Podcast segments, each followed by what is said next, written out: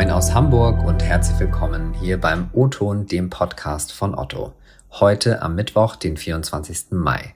Ich bin Christopher Herden und mache heute die Urlaubsvertretung für Ingo Bertram, den ihr hier sonst am Mikrofon hört. Und diese Woche geht es um das Thema Innovation, denn bei uns gibt's im Haus ganze Teams, die sich mit diesem Thema befassen. Eine Kollegin, die in diesem Bereich ziemlich aktiv ist, ist Julia Kunstmann aus unserer hauseigenen Venture Client Unit Otto Doc 6. Sie ist heute zu Gast und sie hat auch noch jemanden mitgebracht, nämlich Ralf Kleinfeld und der ist bei uns Information Security Officer. Die beiden hatten nämlich ein berufliches Match. Um sich einen Überblick über neueste Lösungen im Bereich Cybersecurity zu verschaffen, hat sich nämlich Ralf an Julia und ihr Team gewendet ähm, aber wir lassen sie einfach mal selbst erzählen, was genau da los ist. Und damit herzlich willkommen, Julia. Herzlich willkommen, Ralf.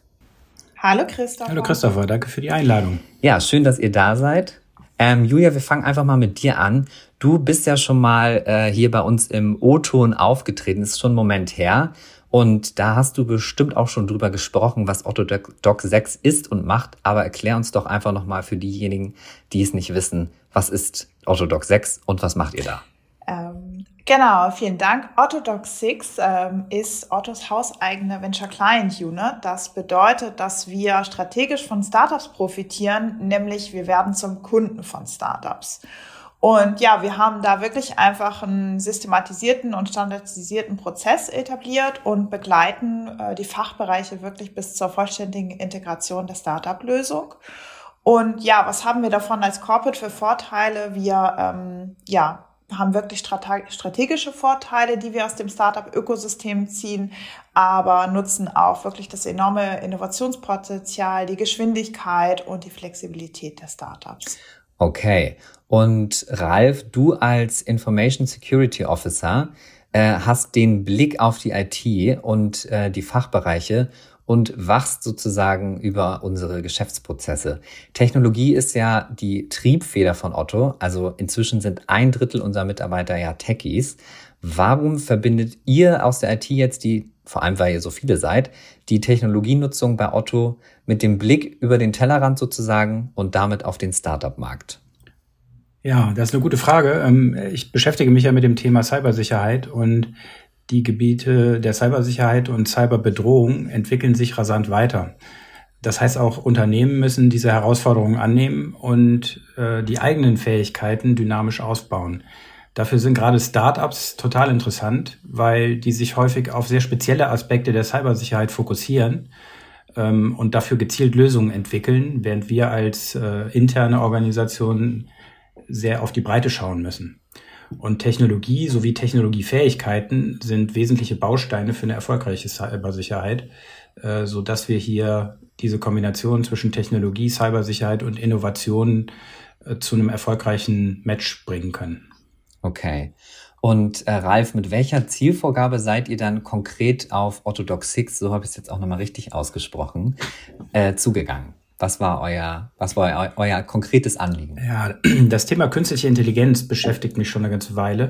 Ähm, in dem Zusammenhang ist es auch ähm, wichtig für unternehmerische Verantwortung beim Umgang mit Daten und mit Technologie.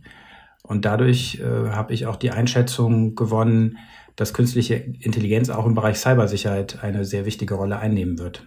Also haben wir etwas ähm, unorthodox äh, bei Doc 6 angefragt. Äh, unorthodox deshalb, weil wir haben nicht gesagt, ich habe hier ein ganz konkretes Problem, helft uns doch mal bei der Suche nach einer Lösung, sondern wir haben mal eine etwas äh, herausfordernde Problemstellung äh, formuliert, nämlich schaut doch mal, was gibt es am Markt für Unternehmen, die sich dem Ziel verschrieben haben, künstliche Intelligenz vor Angriffen zu schützen. Und zum Zweiten schaut doch gerne mal nach innovativen Unternehmen, die künstliche Intelligenz in Cybersicherheitslösungen einsetzen. Ja, vielleicht dazu mhm. ergänzend, ergänzend noch, ähm, am Anfang diese Anfrage wusste ich immer gar nicht, wie soll ich denn das jetzt eigentlich anderen Menschen erklären und habe dann immer gesagt, ja, wir suchen nach äh, KI-Lösungen äh, oder nach Lösungen, wie sich KI selbst vor KI schützen kann. Und alle haben mich immer angeguckt und gesagt, hä? Aber hey, wir haben es geschafft. Ja, okay, spannend. Ihr seid vom Thema KI gekommen. Das hatten wir hier auch schon mal im Podcast. Da haben wir auch mit unserem CIO Myvi schon mal drüber gesprochen, weil nicht zuletzt auch durch ChatGBT äh, gerade im Mainstream-Bereich das Thema KI ja totale Aufmerksamkeit bekommen hat. Ähm, wir haben ja von Otto selber auch schon mal äh, beispielsweise mal einen Post von ChatGPT schreiben lassen. War auch ganz spannend. Wie schätzt du denn das äh, Innovationspotenzial der Technologie für Otto konkret ein, Ralf? Ja, das Innovationspotenzial für künstliche Intelligenz sehe ich sowohl im Allgemeinen als auch für Cybersicherheit im Speziellen als sehr hoch an und äh, kann mich da auch an den Podcast von Myvü, unserem CIO, gut anschließen. Ich glaube, dass es äh, für die Zukunft ohne KI immer schwerer äh, sein wird oder vielleicht sogar unmöglich, neuartigen Aufgaben gerecht zu werden. Weil insbesondere Cybersicherheitslösungen ähm, ohne den Einsatz von künstlicher Intelligenz mögliche Angriffe vorher bereits kennen müssen, um sie zu erkennen und darauf reagieren zu müssen. Wenn Angreifer künstliche Intelligenz verwenden, ist es schwierig vorherzusehen, wie genau so ein Angriff aussehen kann. Und daher erwarte ich, dass weiterführende Fähigkeiten auf Basis von KI der logische nächste Schritt sind, um Cybersicherheitsfähigkeiten auszubauen. Okay. Äh, spannend und klingt nach einer großen Herausforderung auf jeden Fall. Äh, Julia, du hast ja schon gesagt, äh, du hattest Schwierigkeiten, das weiterzuführen. Hätte ich jetzt auch. Ähm, wie seid ihr denn dann vorgegangen, um diese Anfrage zu bedienen? Und was ich auch noch wichtig finde, welche Kriterien müssen denn Startups erfüllen, um überhaupt für eine Zusammenarbeit mit uns äh, in Frage zu kommen? Genau, ich beantworte gerne erstmal den ersten Teil der Frage. Wir haben uns da wirklich den Markt angeschaut und äh, erstmal versucht, das Ganze in Cluster zu unterteilen, wo es eine spannende Innovation gibt und haben da für uns die Cluster identifiziert, äh, sichere KI, das unterschieden nochmal wirklich in Transparenz und Resilienz. Ähm, dann der andere Part, KI für Cybersecurity, unterschieden so ein bisschen nach Daten, Usern und was es immer so gibt, sonstiges allgemein. Und äh, wir sind da ehrlich gesagt mit dem Fachbereich immer tiefer eingetaucht, ähm, wirklich haben es gedreht und gewendet und sind dann am Ende beim ganzen Thema Cloud Native Application Protection Plattform gelandet. Ein wildes Wort, aber ähm, ein Konzept, das äh, Gartner geprägt hat und das aber den kom kompletten Footprint von Cloud-Anwendungen aus Security-Perspektive adressiert und ähm, ja, davon ausgehend wirklich vom Source Code über sichere Cloud-Konfiguration bis zum Schutz der Applikationen zur Laufzeit. Also einfach alles. Und ähm, wir hatten da eine große Übersicht von Startups gefunden und ja, aufgrund unserer Anforderungen beziehungsweise der Anforderungen des Fachbereichs ähm, sind am Ende drei Startups äh, dabei rausgekommen, die wir uns im Deep Dive angeguckt haben, bevor wir dann in den Piloten gestartet sind. Jetzt hast du noch gefragt, äh, was brauchen Startups eigentlich für eine Zusammenarbeit mit uns? Ich hatte es eingangs schon gesagt. Wir brauchen tatsächlich fertige Lösungen. Die äh, Startups brauchen erste Kundinnen, die brauchen ähm, ja, Venture Capital, idealerweise ab Series A ähm, so dass da wirklich auch schon gefestigtes Team hinter ist, so dass sie auch unseren Anforderungen mhm. gerecht werden können und wir das auch wirklich gut einbinden können. Und äh, weil uns ist ja nicht nur daran gelegen, Piloten zu machen, sondern wirklich eine langfristige Partnerschaft äh, einzugehen. Okay. Das waren jetzt viele Fachwörter. Ähm, vielleicht erklärt sich so ein bisschen in meiner nächsten Frage da äh, noch ein bisschen was. Ihr habt euch ja dann letztlich für einen ähm, israelischen Anbieter Wiz entschieden. Was genau macht jetzt dieses Unternehmen und warum hat es dann das Rennen äh, in, in dem Prozess für sich entschieden? Ja, danke für die Frage. Ähm, wir hatten einige wichtige Anforderungen und WIS hat uns in den Hearings am meisten davon überzeugt, dass sie genau diese Anforderungen abdecken. Die Lösung von WIS ließ sich auch gut gegen dieses äh, CNAP, ist jetzt im, im Podcast ein bisschen schwieriger mit Abkürzungen zu hantieren. Das ist sehr, äh, die Abkürzung für den Begriff, den Julia eben schon genannt hatte das etwas sperrige äh, Konstrukt Cloud Native Application Protection Platform, kurz CNAP. Ähm, und WIS konnten wir gut nutzen, um zu prüfen, wie viel davon deckt WIS eigentlich ab. Und wir waren beeindruckt, wie viel davon bereits in diesem einen Produkt drin steckt. Also auch hier kein Baukasten, wo man sich Sachen zusammensucht, sondern ein Produkt, was einen ziemlich äh, großen Anteil an Funktionen bietet. Darüber hinaus hatten wir den Eindruck, dass die Start-up-Mentalität auch wenn WIS schon eine ganz äh, gute Marktrelevanz erreicht hat, bei WIS weiter vorhält und sie daher recht flexibel auch mit unseren Fragen und Wünschen umgegangen sind. Ähm, und wir so eben den Aspekt, den Julia schon beschrieben hat, dass wir uns erhoffen, dass wir ein, ein wichtiger Kunde eines Startups werden und auch einen gewissen Einfluss in die Weiterentwicklung nehmen können, dass wir bei WIS äh, das Gefühl haben, dass wir hier auf eine gute Zusammenarbeit kommen und äh, auch die Weiterentwicklung zumindest äh, ein Stück weit mit beeinflussen können. Okay, ja, das kann ich mir vorstellen, dass das wichtig ist, gerade wenn man so spezielle Anforderungen hat. Ähm, ihr seid dann im nächsten Schritt in eine Pilotphase gestartet. Das hast du, Julia, auch schon mal ähm, gerade erwähnt. Wie kann ich mir diese Pilotphase dann vorstellen? Was macht ihr da?